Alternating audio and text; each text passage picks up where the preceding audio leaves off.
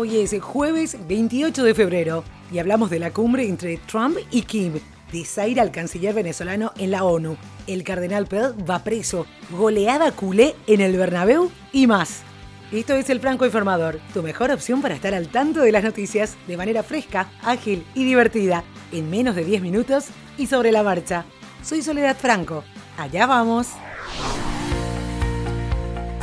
Los líderes de Estados Unidos y Corea del Norte están en conversaciones para conseguir la desnuclearización norcoreana mientras Pyongyang demanda el cese de las sanciones. Todo dependerá de las concesiones que Corea del Norte esté dispuesta a hacer, incluyendo la inspección internacional de las instalaciones nucleares. Trump promete prosperidad. Kim Jong-un cree que Trump es un líder valiente. Así, con halagos, iniciaron en Hanoi su segunda cumbre en un ambiente distendido. Para hoy jueves se espera que haya reuniones tanto solos como acompañados de sus colaboradores. Más de 20 representaciones diplomáticas demostraron su rechazo al canciller venezolano Jorge Arreaza en el Consejo de Derechos Humanos de la ONU en Ginebra. Alrededor de 60 personas permanecieron fuera de la sala durante los 13 minutos que duró la intervención del canciller, alegando que desconocen al mismo como representante legítimo de Venezuela. Mientras el jefe del Parlamento de Venezuela, Juan Guaidó, reconocido como presidente interino de ese país por unos 50 gobiernos, es esperado este jueves en Brasilia, donde está previsto que se reúna con el mandatario de ese país, Jair Bolsonaro. El mandatario brasileño ha mantenido un decisivo y firme apoyo a la Asamblea Nacional de Venezuela, de mayoría opositora, desde que en enero pasado declaró al presidente Nicolás Maduro usurpador del poder.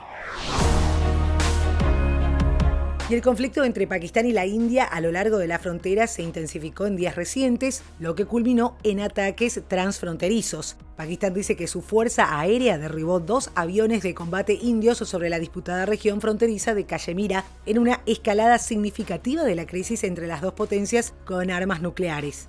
India confirmó los ataques a Pakistán pero dijo que había perdido solo un avión y que falta un piloto. El cardenal George Pell será mantenido bajo custodia luego de que su equipo de defensa retirara inesperadamente una solicitud de fianza por múltiples cargos de abuso sexual infantil. El ex tesorero del Vaticano no será sentenciado hasta el 13 de marzo, lo que significa que podría pasar hasta dos semanas en la cárcel antes de la audiencia. El juez principal Peter Kidd ya indicó que Pell, de 77 años, cumplirá condena en la cárcel por abusar de dos niños del coro en la Catedral de San Patricio en Melbourne a fines de los años 90. La FIFA confirmó que recibió el reclamo del Nantes francés por el traspaso al Cardiff City del jugador argentino Emiliano Sala, fallecido el mes pasado en un accidente aéreo. Después de la desaparición del jugador, el Cardiff decidió no cumplir con un primer pago de 6 millones de euros de los 17 del total del traspaso que fue validado por las autoridades futbolísticas antes del accidente. El Nantes envió a comienzos de febrero un correo dando 10 días al Cardiff para cumplir con el primer pago antes de iniciar un procedimiento ante FIFA.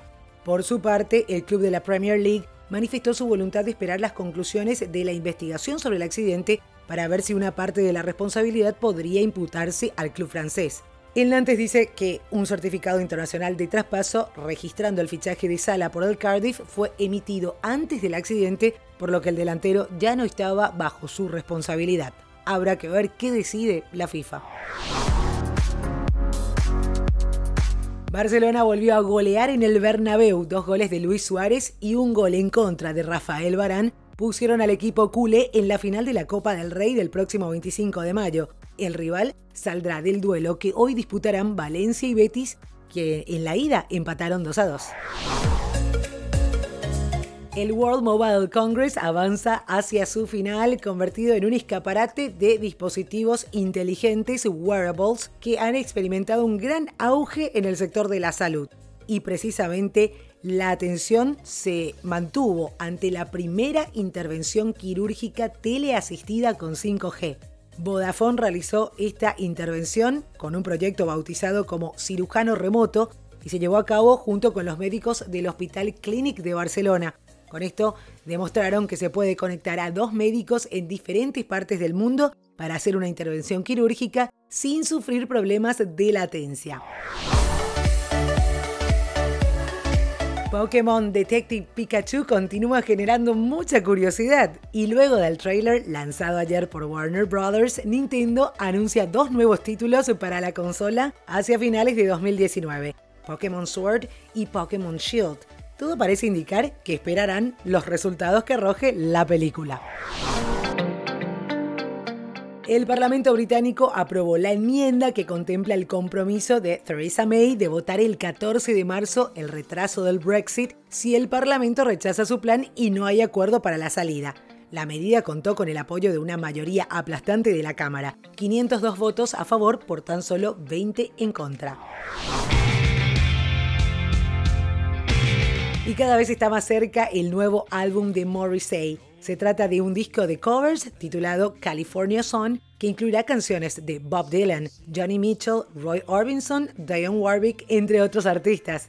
California Sun tiene fecha de estreno para el próximo 24 de mayo, según lo anunció el propio artista. El esfuerzo además se verá complementado con la participación de voces de varios artistas, entre ellos Billy Joe Armstrong de Green Day. El tema adelanto de este nuevo disco es It's Over de Roy Orbison. El ex Smith comparte voces con la cantante LP.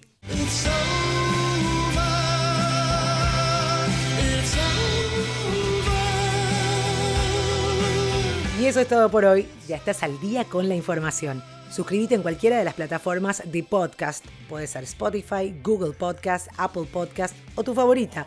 Seguinos además en las redes sociales arroba francoinforma en Twitter, francoinformador en Facebook e Instagram. Déjame tus comentarios y recomendame, que es la mejor manera de seguir creciendo. Hasta cada momento.